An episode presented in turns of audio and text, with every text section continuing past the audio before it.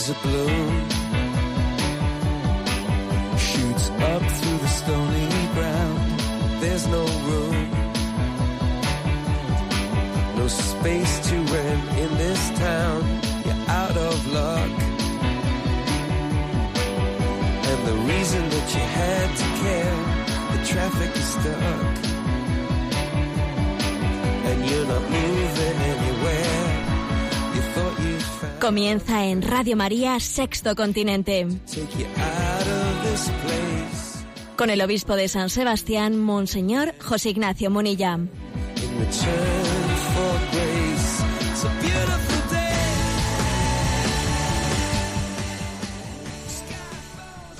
Un cordial saludo a todos los oyentes de Radio María. Un día más, con la gracia del Señor, nos disponemos a realizar este programa de Sexto Continente que lunes y viernes de 8 a 9 de la mañana realizamos en esta radio de nuestra Madre, Radio María. No tengáis miedo a los que matan el cuerpo, pero no pueden matar el alma. No, temed al que puede llevar a la perdición alma y cuerpo en la, en ajena. Creo que este es un versículo del Evangelio, Mateo 10, 28, providencial para proclamarlo en esta mañana, en la que el mundo se despierta habiendo sido sacudido por la noticia de ese atentado terrible ayer por la noche en Niza. Se contabilizan para estas horas ya 80 fallecidos, 80 muertos y probablemente aumente todavía ese número dado la gravedad de muchos de los 100 heridos.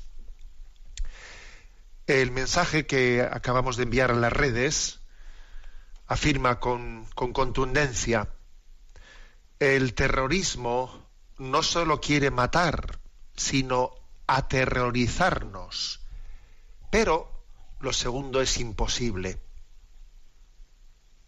Sagrado Corazón de Jesús, en ti confío. Podrán matarnos, pero no aterrorizarnos. La finalidad, el objetivo del terrorismo no solo es matar, con eso, con eso no han conseguido, no, es aterrorizar.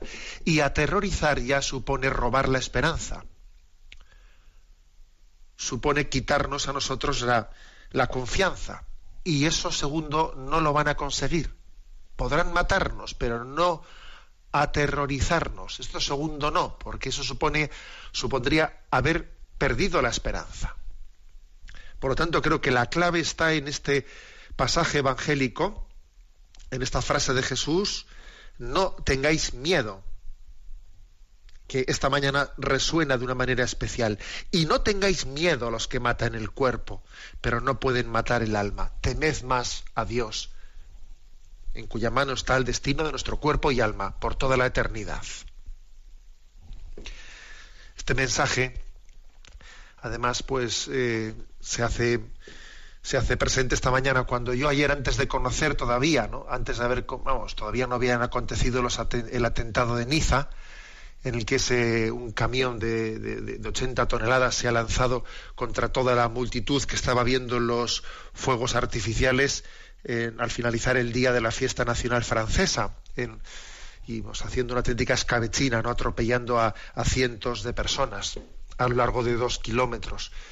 Yo todavía, vamos, todavía no había acontecido eso, y ayer visité a un grupo de, de- niños que estaban en el campamento diocesano en el castillo de Javier, ¿eh? en Navarra. Y bueno, pues vine enamorado, vine enamorado de, de ese Cristo que está, que se venera en ese castillo de Javier, el Cristo de la sonrisa. El Cristo crucificado que está, pues eso, que se dice fácil, ¿no? Crucificado, es decir, atravesado con unos clavos y flagelado y lancerado, está en el máximo sufrimiento, pero al mismo tiempo sonríe desde la cruz, ¿no? El Cristo de la sonrisa. Y decía en las redes sociales, acompañado con esa imagen de ese Cristo, que no hay cosa, por seria que sea, que no se pueda decir con una sonrisa. Incluso, fijaros bien, podemos llegar nosotros a reírnos, a sonreír, a sonreír ante la muerte desde la esperanza cristiana. Y no temáis al que puede matar el cuerpo, al que solo puede matar el cuerpo. Pero si solo puede matar el cuerpo, pero no puede matar el alma, nuestra vida está en manos de Dios y podemos decir en un acto de atrevimiento, de osadía, ¿no? de, de retar al terror, retándole al terror, decimos, Sagrado Corazón de Jesús, en ti confío. Esta es la palabra con la que abrimos esta mañana. Y seguimos adelante con este programa, Sexto Continente, que tiene pues la vocación de tener también una interactividad con los oyentes a través de la cuenta de Twitter, arroba obispo Monilla, a través del muro de Facebook, que lleva mi nombre personal de José Ignacio Monilla, y a través de una cuenta de correo electrónico, sextocontinente, arroba radiomaria.es, en la que muchos de vosotros hacéis vuestras preguntas, aportaciones que agradecemos mucho. Bueno, hoy es el segundo programa que dedicamos a comentar un documento publicado así en pleno verano por la Conferencia Episcopal Española. Se trata de una instrucción pastoral sobre Cristología, que fue aprobada en la Asamblea Plenaria de la Conferencia Episcopal por todos los obispos, en la Asamblea Plenaria de abril, pero que después entre retoques y cosas, pues bueno, se ha retrasado su publicación hasta este mes de julio. Su nombre, el título es Jesucristo, Salvador del hombre y esperanza del mundo. Comenzamos en el programa anterior su explicación y continuamos en este. ¿eh? Posiblemente tampoco terminemos hoy. Es un documento importante, es un documento importante que pone el dedo en la llaga, porque aunque, sea, aunque lo haga de una manera propositiva, tampoco eh, se, escapa, se escapa de subrayar dónde están los errores principales en nuestro tiempo en la cristología. Y claro, si es que el mayor de los problemas que tenemos, que no os quepa la menor duda, que es la falta de comunión en la fe o los errores en la manera de presentar la figura de Jesucristo, hacer una presentación de Jesucristo en la que desdibujemos la revelación. ¿no? Y de hecho, decía pues en ese primer programa que, que, me parece importante hacer esta presentación, aunque ahora la haga yo pues de una manera, pues digamos, pues mía personal en este programa, luego Radio María, a la vuelta del verano ya la hará de una manera, pues digamos, más formal, mm, con diversos obispos. Pero ahora me parecía importante hacerla así de una manera inmediata, porque de hecho, por desgracia, pues ha habido, mm, digamos, medios eh, de comunicación intraeclesiales nuestros, pues que han dado una mala acogida a, este, a esta instrucción pastoral de los obispos, incluso con algún eh, con un editorial de una revista católica rechazando frontalmente pues este documento lamentándose y diciéndose pues que esta no es que esta, que no que parece un texto de otros tiempos que esto de estar señalando errores errores y, bueno pues mm, en el fondo ese tipo de reacciones señala que hay un problema, había un problema que, obviamente se manifiesta en la mala recepción. Cuando alguien reacciona mal ante la, ante la medicina, a veces está, eh, está de alguna manera todavía subrayándose la necesidad de esa medicina. ¿eh? Bueno, Jesucristo, Salvador del hombre y esperanza del mundo. Bueno, habíamos explicado el primero, el primero de los capítulos, anunciamos a Jesús, Hijo de Dios encarnado, revelador del origen y destino del ser humano. Sobre todo yo insistí, vamos, eh, subrayé, vamos, subrayé de este primer capítulo la vez, anterior la importancia de acercarse al, a hablar de Jesucristo desde, desde la encarnación, que no nos olvidemos que Jesucristo es el Dios hecho hombre, que lo que más caracteriza a Jesús es la iniciativa de Dios que ha venido a buscarnos en Jesucristo. A veces hemos sustituido la cristología descendente de que Dios se hace carne, se hace hombre, por una especie de jesusología ascendente, como si de Jesús dijésemos pues que es un nombre, eh, es un nombre que nos enseña eh, las virtudes, las cualidades, es un nombre que para nosotros es ejemplar, eh, pero parece que sustituimos la cristología descendente de que Dios se hace hombre por una jesusología ascendente. Bueno, eso fue quizás lo principal del capítulo primero. Ahora nos toca el capítulo segundo. Jesús revela la verdad de Dios Padre, Hijo y Espíritu Santo. Y después quedan dos capítulos más, Jesucristo Salvador Universal y el encuentro con Jesús Redentor, principio de renovación de la vida cristiana y meta del anuncio evangélico. Pero vamos, capítulo segundo. Jesucristo revela la verdad de Dios Padre, Hijo y Espíritu Santo. ¿eh? Decir que Jesucristo es, es el revelador, es el revelador. ¿Y por qué Jesús es el revelador? Bueno, pues dice la siguiente expresión. Porque el Padre, Dios Padre, es el origen, el hogar y la patria y la patria de Jesús. ¿eh? Aquí es clave, ¿no? Dice una expresión muy bella. El Padre es el origen, el hogar y la patria de Jesús, ¿eh? por su condición divina. ¿eh? Nadie conoce quién es el Hijo sino el Padre, y nadie conoce al Padre sino el Hijo, y aquel a quien el Hijo se lo quiera revelar. ¿eh? Lucas 10, 21. Por tanto, Jesús mismo se presenta como el único que conoce al Padre y en, en consecuencia el único que puede darlo a conocer.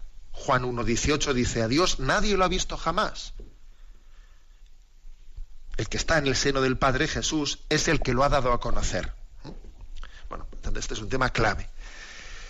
Eh, a veces se habla, eh, se, utiliza una, una, expresión que puede ser muchas veces confusa cuando se habla de la expresión de el Dios de Jesús. El Dios de Jesús, el Dios de Jesús. Hombre, claro que se puede entender bien esa expresión, pero tiene algo de equívoca, porque en la Sagrada Escritura se dice el Dios de Abraham, el Dios de Elías, el Dios de los profetas, pero en ningún sitio de la Sagrada Escritura se dice el Dios de Jesús, ¿no? Eso en la, Sagrada Escritura no, se utiliza ese término. Aunque digo, podríamos interpretarlo, utilizarlo interpretándolo bien, pero es que por algo será que en la Sagrada Escritura no se utiliza el término el Dios de Jesús, ¿no? Vamos a decir que la expresión el Dios de Jesús podría ser mal interpretada en el sentido de, de como si Jesús no fuese Dios. decir el Dios de Jesús a ver, lo que pasa es que, claro, puede ser bien interpretada en el sentido de que el Padre, ¿eh? o sea, Jesús está plenamente unido al Padre. ¿eh? Y, de acuerdo, el Dios de Jesús podía ser el Padre, es lo mismo decir el Padre de Jesús. Pero, pero qué importante es que la, la, forma en la que nosotros tengamos de hablar del misterio de Jesús sea una forma bíblica, o sea, que nos, nos, sirvamos de las palabras de la revelación para hablar de Él y no saquemos nosotros otro tipo de palabras que eh, o, no, nos apoyemos principalmente en otras palabras, eh, en otras palabras al margen de la revelación que puedan deformar las cosas. ¿eh? Por lo tanto, este es quizás el punto en, en, Jesucristo y por medio de él nosotros hemos conocido a la Santísima Trinidad, pero porque él forma parte de la Santísima Trinidad y el Verbo se hizo carne y habitó entre nosotros, y hemos contemplado su gloria, gloria como la del unigénito del Padre, lleno de verdad y de gracia. Juan 1, 14. ¿eh? Repito, por lo tanto, que la encarnación es el acontecimiento por medio del cual ¿no? Pues ha tenido lugar la, la revelación. Bien, em, la fe en la divinidad de Jesucristo es el contenido de la predicación de la Iglesia, es, el contenido principal. Entonces, eh, decir que decir que otra de las eh, de los de los términos que también a veces se han, se han difundido y que son equívocos equívocos. Incluso este que voy a decir a diferencia del anterior es explícitamente incorrecto ¿eh? es incorrecto. Pues es hablar de Jesús como del creyente fiel cuando se habla de Jesús como el creyente fiel, como un hombre buscador de Dios, bien, no se está directamente negando su divinidad, pero en la práctica obviamente queda desdibujada su divinidad. Jesús es el creyente, Jesús es, es un creyente, Jesús tiene fe. Vuelvo a decir, en ninguna parte de la Sagrada Escritura se dice que Jesús tuviese fe. No encontraréis nunca eso. Se habla de la fe de Abraham, de la fe, pero la fe de Jesús, en ningún sitio se habla de la fe de Jesús. Jesús propiamente hablando no tiene fe. Es decir, el, tipo de conocimiento que tiene de Jesús, de su Padre, no es, el, no es el de la fe, es muy superior. Jesús ve al Padre. El término que utiliza el Evangelio de San Juan es Él ve al Padre. Esto después en la, pues a la hora de explicarlo, la teología ha hablado de la visión beatífica, a veces también se ha hablado de, otra forma como la conciencia. Jesús tiene conciencia, una conciencia también humana, ¿eh? o sea, de, su filiación divina. Bueno, pues bien, pero en ningún sitio se habla de la fe de Jesús. No se puede hablar de, la fe de Jesucristo sin desdibujar su divinidad. ¿eh? Él no es un mero hombre buscador de Dios, sino que es Dios que busca, que busca al hombre. Este es un punto esencial por el que el cristianismo se diferencia de otras religiones, en las que el principio se expresa como la búsqueda de Dios por parte del hombre. El hombre busca a Dios. Eso es lo que define ¿eh? a las otras religiones. Pero el cristianismo se caracteriza por la encarnación del verbo. Aquí no solo es el hombre quien busca a Dios, sino que es Dios quien viene en persona a hablar de sí mismo al hombre y a mostrarle el camino por el cual es posible alcanzar a Dios. Como ves, este es un tema, ¿eh? es un tema clave que subraya el documento eh, frente a las desviaciones cristológicas. El Hijo existe en el seno del Padre antes de los siglos y es eterno como el Padre, engendrado en el seno del Padre. Por eso el documento con esa expresión tan bella ha comenzado diciendo que el Padre, el Padre es el hogar y la patria de Jesús. Y así entendemos expresiones como esas que, pronunció aquel, aquel niño Jesús cuando se perdió en el templo, y cuando le encontraron y le inquirieron con cómo se había podido eh, pues, pues apartar de, de, la caravana en la que iban María y José, dijo, ¿por qué me buscabais? ¿No sabíais que debía de estar en las cosas de mi padre? O sea, que Jesús no es el padre, perdón, José no es el padre biológico de Jesús, sino su custodio y tutor, que fue ejercido, perdón, que fue elegido eh, para ejercer la paternidad humana sobre Jesús. ¿eh? Bueno, este es, por lo tanto, si queréis, el, el contenido, el contenido clave ¿no? de este segundo capítulo, que concluye de una manera muy hermosa. ¿Y cómo concluye? Pues que si esto es así, tiene que haber, hay ¿no? una alegría exultante de Jesús en el Espíritu Santo. Que, que, es sustancial, es decir, que no solo Jesús es así, sin, con el Padre y el Espíritu Santo, sino que son eternamente felices. ¿eh? que la alegría exultante de Jesús en el Espíritu Santo acompaña la revelación. La revelación es una explosión de alegría, una explosión de alegría. ¿eh? La humanidad de Jesús, que, crece, ¿no? Eh, a lo largo de su vida terrena, bajo la acción del Espíritu Santo, experimenta una gran alegría con el Padre. Alegría que en expresión de San Agustín es el mismo Espíritu Santo. Aquí se nos ofrece en, este, en el documento una cita muy hermosa de San Agustín, que la voy a leer. ¿eh? Yo no la conocía y, y me ha impactado. Dice, el inefable abrazo del Padre y del Hijo no se da sin fruición, sin caridad, sin gozo. Este amor, placer, felicidad, bienaventuranza, es una fruición.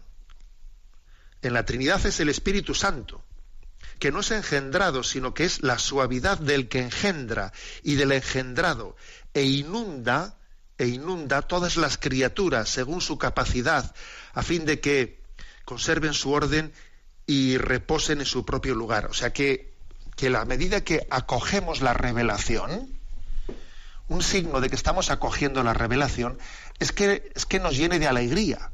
O sea, que nos llene de alegría el, el conocimiento de, del misterio de Dios revelado, ¿no? La acogida de la revelación no son meramente formulaciones teóricas.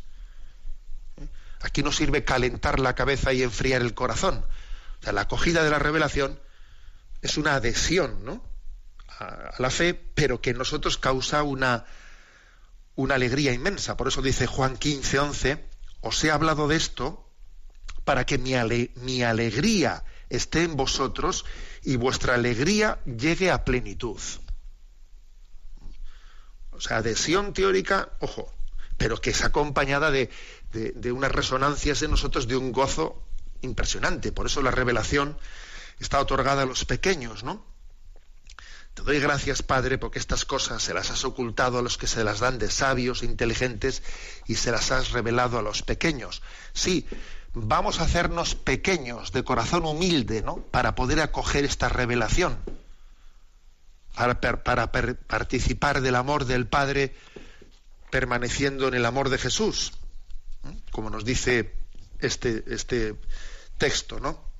De Juan 17, 22 dice, yo les he hablado, está en el contexto de la oración sacerdotal, yo les he hablado, perdón, les he dado la gloria que tú me diste para que sean uno, como nosotros somos uno, yo en ellos y tú en mí, para que sean completamente uno, de modo que el mundo sepa que tú me has enviado y que los has amado a ellos como me estás amando a mí. Bueno, la consecuencia de la revelación pues es el, es el gozo, la paz y la alegría. ¿eh? en el, Espíritu Santo, compartida, eh, porque el Espíritu Santo es el abrazo del, Padre y el Hijo. Bien, tenemos, vamos a pasar al siguiente capítulo, al tercero, pero antes de ello hagamos un descanso musical. Tenemos unos oyentes tan activos, tan activos, que algunos incluso componen canciones. Sí, sí, tenemos oyentes compositores. Entonces unos oyentes de Pamplona me han enviado este canto que han compuesto una mirada de misericordia, que además la han compuesto y se la han dedicado al nuevo obispo de, de, Vitoria, don Juan Carlos Elizalde. Bueno, pues que como ha sido, ha sido miembros de su, eh, de su diócesis, porque el nuevo obispo de Vitoria pues es de la diócesis de Pamplona, han querido componer y ofrecer y dedicar eh, este canto, una mirada de misericordia, a quien ha sido elegido como nuevo obispo de, Vitoria. Escuchamos la canción.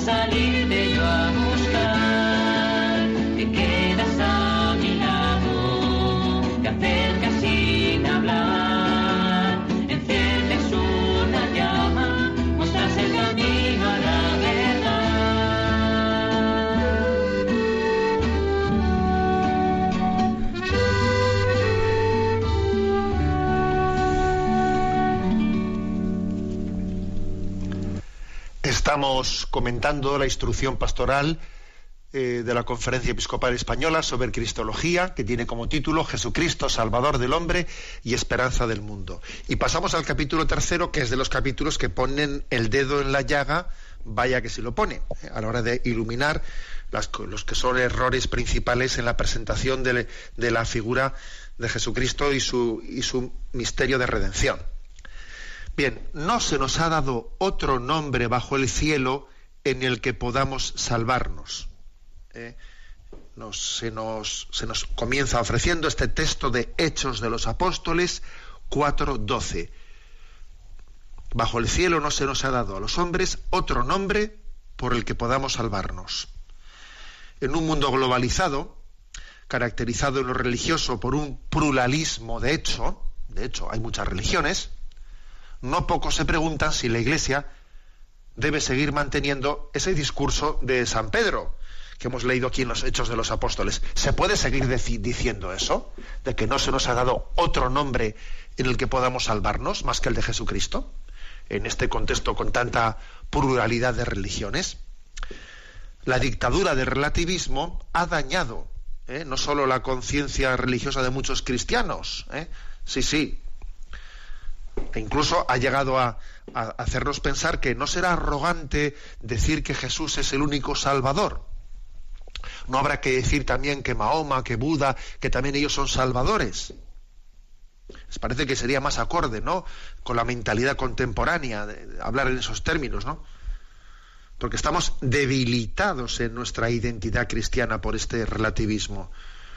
Eh, pues que hay quienes cuestionan incluso la necesidad de anunciar el Evangelio, ¿no? Pues un- tenemos que ir a misiones, pero no anunciar que el Evangelio, que la gente se convierta, pues, pues eso, sencillamente hacer pozos de extracción de agua, ¿eh? hacer obras sociales.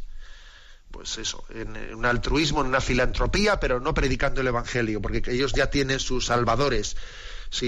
No, vamos a decirles que, tiene, que Jesús es el Salvador. O sea, hasta aquí ha llegado la crisis. ¿eh? Bueno, pues frente a eso, esta instrucción nos, re- nos recuerda que Jesús es el Señor de todos, Señor de todos. ¿eh?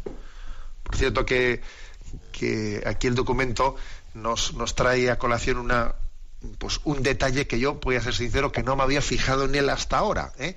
Y es que en Hechos de los Apóstoles, capítulo 10, versículo 36, 36, pues hay un, un detalle un detalle bonito no es el contexto es cuando Pedro eh, dijo no en la casa del centurión romano Cornelio allí dice él ha enviado su palabra a los hijos de Israel anunciándoles la buena nueva de la paz por medio de Jesucristo que es Señor de todos a ver, que es Señor de todos, que también es Señor de vosotros los romanos, los gentiles, que Jesús también es Señor de, los judíos, de los gentiles y de los que estén por venir, que Jesús es Señor de todos, no solo de unos, de un lugar histórico, de un lugar o de un tiempo determinado, no, es Señor de todos. En Jesús de Nazaret no vemos, repito, como he dicho antes, al hombre buscador de Dios, sino a Dios hecho hombre que ha venido a buscar a cada ser humano. Y he aquí la clave ¿eh? que subraya este documento. Cuando los cristianos afirmamos que Jesucristo es el único mediador de todos los hombres, no estamos negando la salvación que Dios otorga por su misericordia a los que no son cristianos. Eso no lo negamos. Pero señalamos que la fuente de esa salvación también es Jesucristo. O sea, que la medida en que los creyentes de otras religiones pues se salven pues porque, porque hayan vivido eh, o sea, hayan vivido coherentemente con lo que han conocido en su conciencia, ¿no? Como la verdad, y ellos no tienen culpa de no haber conocido a Jesucristo, como la verdad revelada por el Padre, pero, pero si, por ejemplo, pues un musulmán pues ha sido un hombre fiel, un hombre de bien, y, y él ha sido fiel a practicar lo que él ha creído que es la religión verdadera, nosotros por supuesto que creemos que también un musulmán o un judío o un hindú puede salvarse, pero le salva Jesucristo, porque es el único salvador. O él cuando se encuentre en la otra vida se encontrará con Jesucristo como único salvador. Eh, esto es clave, ¿no? Esta es la. San Juan Pablo II decía, ¿no? Que esta es la vida, la vía establecida por el mismo Dios. Cristo tenía plena conciencia de ello cuando, eh, cuando se revela como el único Salvador y y San Juan Pablo II reivindicó esto con fuerza profética contra quienes creían que la misión cristiana había llegado a su fin y sostenían que ya era la hora de que el anuncio de Jesús pues fuese, se redujese únicamente a una acción filantrópica y humanitaria. ¿Eh? No. Primera Timoteo, capítulo segundo, versículo del 5 al 7 dice, porque hay un solo Dios y un solo mediador entre Dios y los hombres, Cristo Jesús hombre también, que se entregó a sí mismo como rescate por todos, por todos. O sea, Jesús se ha entregado como rescate no solo por los que creemos en Él, sino también por los que no creen en Él. Es el Salvador de todos. El Papa Francisco en Evangelii Gaudium dice, ¿no? No se puede perseverar en una evangelización fervorosa si uno no sigue convencido por experiencia propia de que no es lo mismo haber conocido a Jesús que no conocerlo. No es lo mismo caminar con Él que caminar a tientas. No es lo mismo poder escucharlo que ignorar su palabra. No es lo mismo poder contemplarlo, adorarlo, que no poder hacerlo. No es lo mismo tratar de construir el mundo con su evangelio que hacerlo solo con la propia con la fuerza de la propia razón. Por eso es que la predicación de la Iglesia no puede reducirse a mera filantropía. Tenemos que predicar a Jesucristo. Y, el, quizás hay que decir, a la hora de explicar por qué existe esta crisis de relativismo, de relativismo tan grande, el documento que, que, que estamos presentando dice que el motivo de este rechazo, tanto hoy como hace dos mil años, en la antigüedad greco-romana, eh, responde al hecho de que nuestra razón le cuesta concebir de, de qué modo lo universal pueda concretarse en la carne de Jesucristo. ¿De qué modo aquel que no pueden contener los cielos y la tierra, el que es infinito, está presente en la carne de Jesucristo? Pues sí, ese es el misterio, precisamente. En él habita la plenitud de la divinidad, en Jesucristo. ¿Mm? En él todo ha sido recapitulado en, él. Él es el alfa y el omega, el principio y el fin, el, el primero y el último. ¿Eh? Por lo tanto, hay una razón primordial, ¿no? Hay, hay dos, dos razones, hay dos fundamentos, dos razones de ser para explicar por qué Jesucristo es el único mediador universal, el único. La primera, la primera razón es que por medio de él se hizo todo y sin Él no se hizo nada de cuanto se ha hecho, dice Juan 1.3. O sea, que es que Él es el creador del mundo. Y no solo es el creador de los que creen en, Él, y, no, no, o sea, el único creador del mundo es el Verbo, que junto con el Padre y el Espíritu Santo han llevado a cabo la obra de la creación. Luego, todo viene de Él, Él es el alfa, ¿no? Y además también es la omega, o sea, todo, todo va a ser recapitulado en Él. Luego, ese, el, luego esa es la razón por, qué de la mediación universal, ¿no? Todo ha sido creado por él y para él.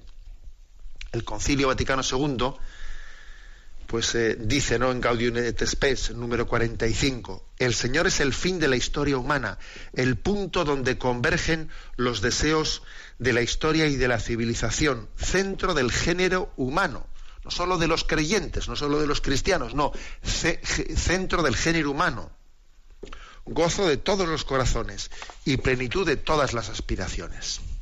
Bueno, eh, hay una declaración eh, de fe que se llama Dominus Jesus, ¿no? de la eh, realizada por San Juan Pablo II, que también es clave y que está especialmente subrayada en este documento cristológico, en esta instrucción pastoral que estamos presentados.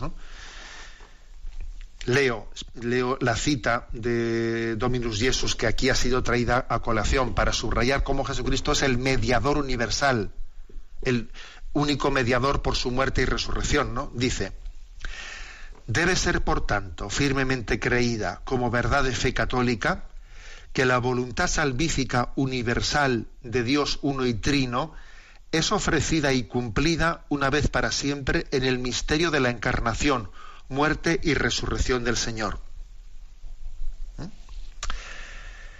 ¿Eh? ¿Por qué cuesta aceptar esto eh, en, digamos, determinados ambientes de errores cristológicos? Pues porque en nuestros días hay quienes dicen que la revelación de Jesús es incompleta e imperfecta porque se expresa en lenguaje humano y que el lenguaje humano siempre es limitado y por lo cual proponen que hay que comprenderla de forma complementaria en las demás religiones. Se piensa que ninguna religión tampoco el cristianismo, podrían expresar de un modo completo el misterio de Dios. Cada religión sería como un conocimiento parcial del misterio de Dios. Y entre todas ellas, pues haríamos, ¿no? Estaríamos como, es como sacar distintas fotografías y entre todas las fotos hacemos, nos aproximamos a la realidad, ¿no? Esta opinión es contraria a la fe, que confiesa que Jesús, en cuanto al verbo del Padre, es el camino, la verdad y la vida. No es un camino, una verdad, no, no, es el camino, la verdad y la vida. La verdad sobre Dios no queda abolida o reducida por el hecho de que se exprese el lenguaje humano. Eso que se dice, no, es que todo lo que se, se, comunica en lenguaje humano, todo es parcial. Todo, todo, todo lo que digas en tus conceptos humanos es limitado. Tú, no, tú en palabras humanas no puedes hablar de un misterio universal, ¿no? Sí, y yo suelo decir eso, suelo decir sí. Y lo que tú me estás diciendo ahora, eso sí que, eso sí que es que pretende ser una palabra absoluta, ¿no? A ver, Dios ha hablado en palabras humanas, Dios, porque Jesucristo es Dios, y Él ha expresado las palabras en, en nuestras palabras humanas, Él ha expresado la revelación. Luego, tenemos conciencia de que en ese sentido la revelación es plena y es completa, porque el que habla es el Hijo de Dios encarnado. Bueno, seguimos adelante ¿no? en esta presentación. La, eh, instrucción es valiente, porque también, aunque lo haga de una manera mm, discreta, propositiva, eh, también se atreve a señalar eh, los nombres propios de los autores a través de los cuales se han difundido errores cristológicos.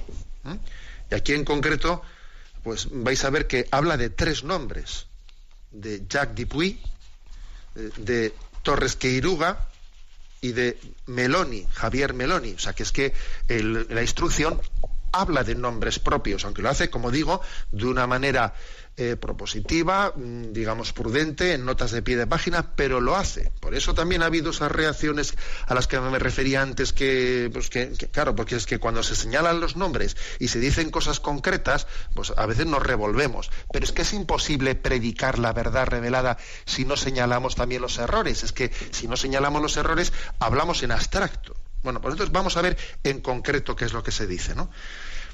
Bueno, Jacques Dupuy fue pues fue un autor que, fue el que más eh, difundió los errores sobre la teología del pluralismo religioso. Eh, y la Congregación de la Doctrina de la Fe publicó eh, distintas declaraciones, una notificación a propósito del libro de Jacques Dupuy del pluralismo religioso, que aquí se vuelve a, se vuelve a citar, ¿no?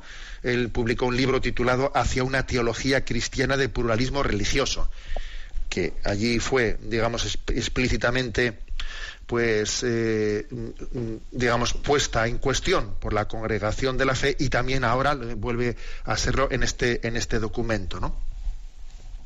¿Por qué? porque eh, subrayamos que no existe un pluralismo religioso en el sentido de como si todas las religiones eh, fuesen cada una de ellas un conocimiento parcial de Dios. Existe un carácter universal de la salvación en Jesucristo. ¿Eh? La Iglesia reconoce que es legítimo, ojo, es legítimo sostener que el Espíritu Santo actúa también la salvación en los no cristianos, mediante elementos de verdad y de, y de bondad que están presentes en las demás religiones. Pero no tiene ningún fundamento considerar que las demás religiones son vías de salvación. Una cosa es que tengan elementos, elementos, semillas del verbo, y que Dios también actúe, pero no son, no son, no son vehículos de revelación. Eso es otra cosa, ¿no? El concilio declara que, por lo tanto, que es necesario anunciar sin cesar a Jesucristo como camino, verdad y vida, en quien los hombres encuentran la plenitud de la revelación. Eh, Jacques Dupuy, pues él, intentó hacer una presentación de, esta teoría. Luego ha habido otros autores, como por ejemplo, ¿no? Pues eh, Torres Queiruga, que también han hablado de un supuesto pluralismo asimétrico, asimétrico, que tan solo diferenciaría unas religiones de otras por la capacidad de respuesta del hombre al ofrecimiento universal de Dios. ¿Mm? digamos lo que, lo que diferenciaría a las religiones a ver, pues nuestra capacidad de respuesta, no tanto, no tanto la veracidad de, lo que la religión dice, sino que es tu capacidad de respuesta, ¿no? Y, bueno, perdón, eso, esto anterior que he dicho es la teoría de Jacques Dupuy. ¿eh? Y lo que Torres Queiruga, en concreto, él afirma, eh, él dice que se habla de que Jesús, Jesús es aquel que tuvo la una máxima recepción posible en los límites de la concreción histórica, es diciendo, bueno, pues dentro de los límites de la concreción histórica, Jesús dio una gran respuesta una gran respuesta a la revelación de Dios, pero también Buda dio eh, otra respuesta y Mahoma dio otra respuesta. O sea, la, respuesta de Jesús es pues una la máxima respuesta que humanamente se puede dar, pero también hay otras respuestas. ¿no? Bueno, pues eh, obviamente este tipo de interpretaciones no son aceptables. Porque en el fondo afirmar que Jesucristo es Dios es tomarse en serio la encarnación y la encarnación representa la entrada en el tiempo de aquel que es eterno. Luego aquí no podemos estar hablando de pluralismo asimétrico, eh, que en el fondo la diferencia entre, las religiones es eh, el distinto nivel de, eh, nivel de respuesta que hemos tenido cada uno. Jesús dio una gran respuesta, que no, que estamos olvidándonos de lo que es la encarnación, de que Dios ha venido y ha entrado en la historia. Porque lo contrario sería como una disolución de la historia de la salvación en nuestra historia de recepción. la historia de la salvación es, objetiva, aunque nosotros no la hayamos acogido. Vino a los suyos y los suyos no la recibieron. Ya, pero la revelación fue la revelación. ¿eh? La historia de la revelación no podemos convertirla en la historia de la acogida. Aunque nosotros no acojamos, Dios ha venido a nosotros. Eh, un tema clave ¿no? para entender esto bien y para entender por qué pues, la Iglesia no, ha aceptado esa interpretación de Jacques Dupuy o esa interpretación de Torres Queiruga, es porque se dice en este documento explícitamente que es contrario a la fe católica no solamente afirmar una separación entre el verbo y Jesús, no, no se puede separar el verbo y Jesús, ni siquiera se puede separar la acción salvífica del verbo y la de Jesús. No, es que son, son, la, son la misma persona. La persona eterna del verbo es la de Jesús de Nazaret. ¿eh? Entonces, tampoco es correcto sostener la tesis de una acción salvífica del verbo al margen de la humanidad de Jesús. No, es que el verbo no salva al margen de la humanidad de Jesús es que la, forma en la que el verbo ha querido salvar ha sido a través de la humanidad de Jesucristo. ¿eh? Bueno, pues este es un tema clave, ¿no? Recordamos esta doctrina ¿eh? para observar que la separación entre el logos, entre el verbo y Jesucristo, pues sería, sería un error. Aquí también se subraya eh, a otro, vamos, se trae a colación otro autor concreto. Javier Meloni, que también es puesto en cuestión por este documento ¿no? de la Conferencia Episcopal Española. Se dice, eh, leo concretamente este párrafo, recordamos esta doctrina para observar que la separación entre el Logos y Jesucristo responde a una concepción múltiple de la presencia del Verbo de Dios, que supuestamente estaría en el origen de todas las religiones. Afirmando esta presencia múltiple del Verbo, se quiere garantizar la legitimidad de las diversas religiones como caminos de revelación y de salvación. Se habla así de la presencia del uno en lo múltiple, apelando a un tipo de fenomenología de las religiones que pretende ser teológicamente neutral al constatar los paralelismos estructurales de las diversas religiones, ¿no? Diciendo, bueno, si al fin y al cabo todas las diversas religiones tienen muchos paralelismos y tienen muchas cosas similares, ¿no? Eh, pues sería, pues eso, pues una, eh, pues una, una, explicación ¿eh? que de alguna manera entendería, pues, como dice el Logos está actuando, el Logos está actuando no solamente a través de Jesucristo. Se pasa, ¿no? De alguna manera, ¿qué ocurre? Que esta, esta pretendida constatación de paralelismos que hay entre las religiones, en el fondo, eh, terminan queriendo significar como distintas versiones de lo mismo. Partiendo de la constatación de un pluralismo religioso de hecho, se termina postulando un pluralismo de derecho. Se deduce que las religiones no son todas ellas, o sea, como si todas ellas fuesen complementarias, ¿no? Porque cada una considerada en sí misma es imperfecta. Y al separar al verbo de la humanidad de Jesús, que asumió la encarnación, ¿eh? para dar cabida ¿eh? a otras mediaciones humanas. Bueno, una mediación humana fue la de la humanidad de Jesús, pero el verbo también pudo actuar en otras mediaciones humanas, ¿no? Quedaría afectada la indisolubilidad de la naturaleza humana y la naturaleza divina de Jesucristo en la persona del verbo. Y por tanto la comprensión cristiana del carácter absoluto de la revelación de Dios en Cristo. Y por tanto quedaría comprometida nuestra afirmación de que Jesús es el Salvador universal ¿eh? O sea que, como veis, aquí ha habido valentía para poner el dedo en la llaga y afirmar, ojo, que aquí hay errores a los que, hay, que, hay que señalar y hay que subrayar. Bueno, cualquier eh, intento ¿no? de reducir el alcance ontológico de la encarnación devuelve la teología cristiana eh, a los errores de los primeros siglos, porque, ojo, en el siglo segundo y en el siglo tercero ya existieron errores similares en lo que se conocía como el gnosticismo. El gnosticismo. Y diciendo, ojo, que en el fondo de esta manera volvemos al gnosticismo, que el gnosticismo también eh, sentía resistencia a afirmar que el Dios infinito estuviese plenamente unido y presente en la carne humana. Vino a los suyos y la plenitud de Dios está presente en Jesucristo.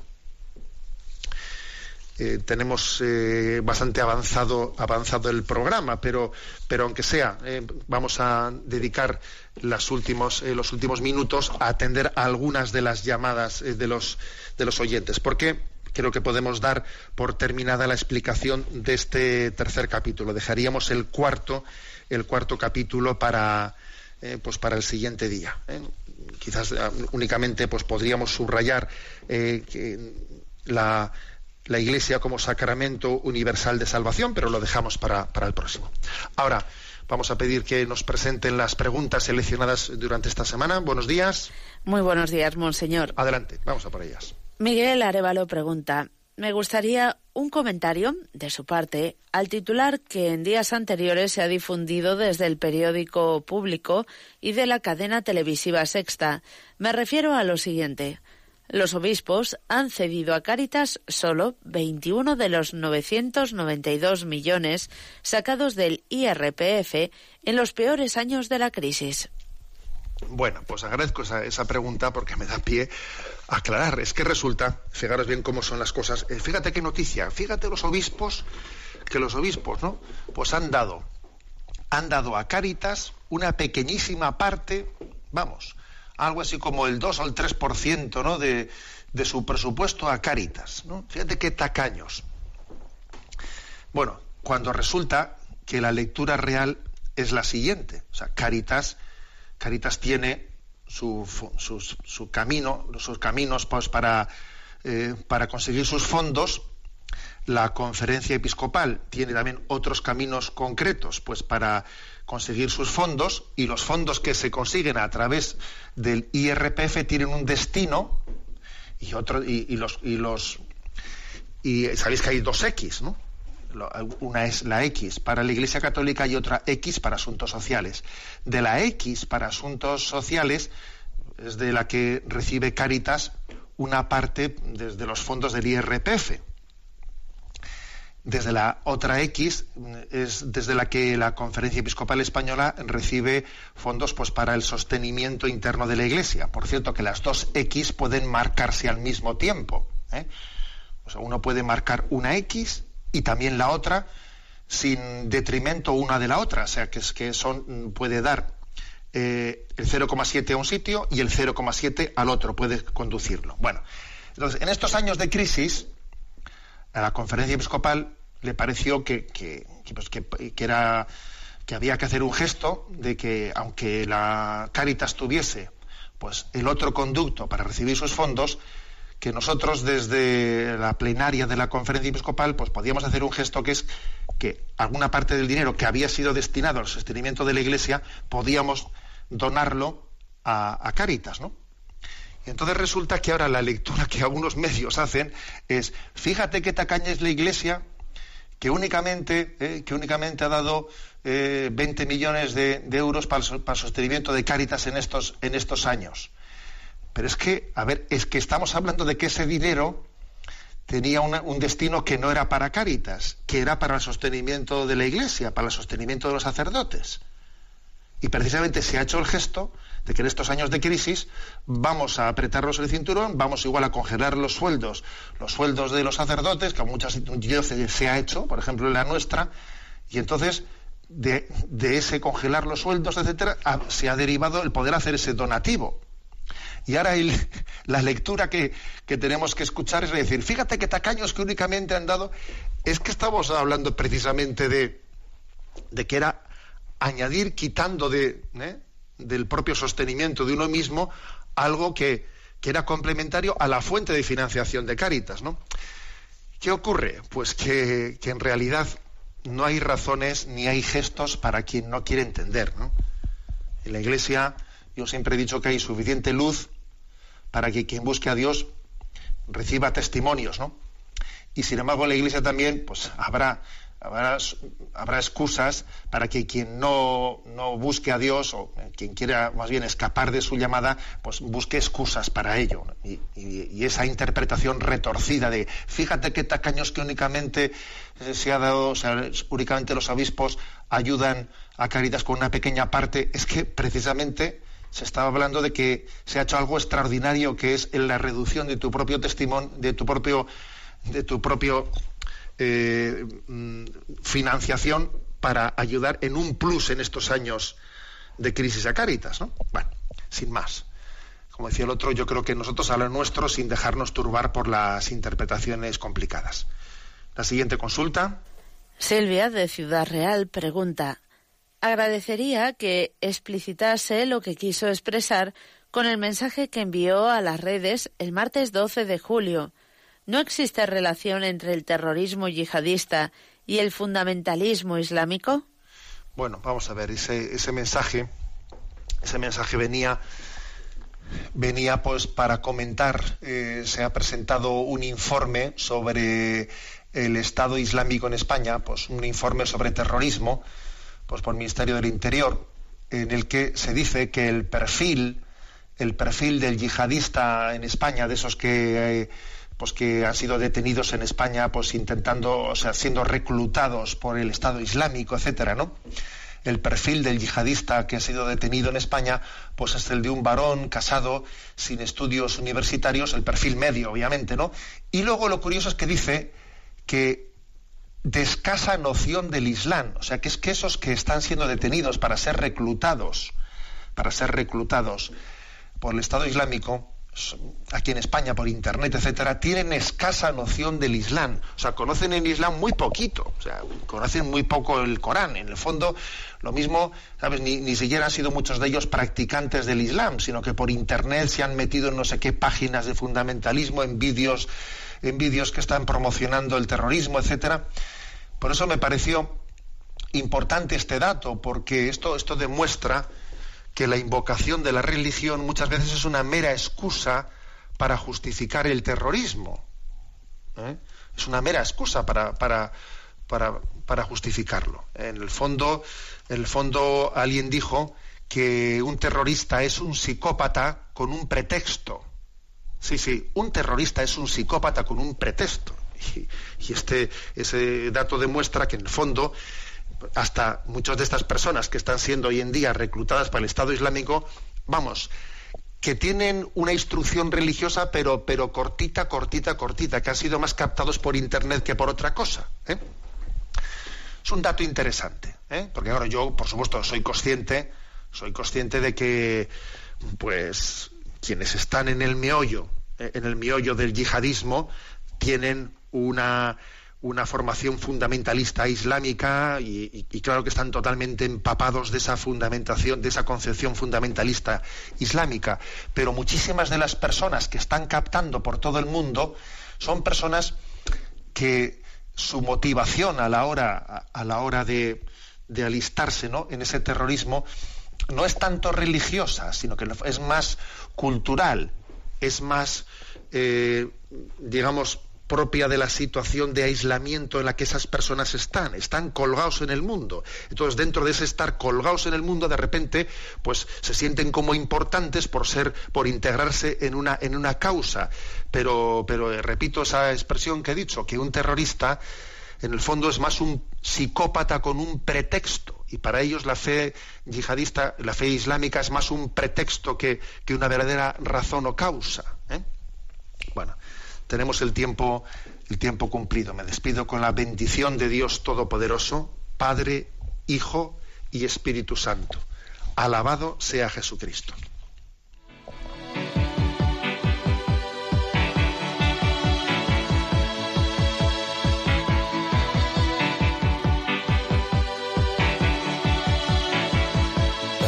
Is a shoots up through the. There's no room, no space to rent in this town. You're out of luck. And the reason that you had to care, the traffic is stuck. And you're not moving anywhere. Han escuchado en Radio María Sexto Continente, un programa dirigido por el obispo de San Sebastián, Monseñor José Ignacio Monilla.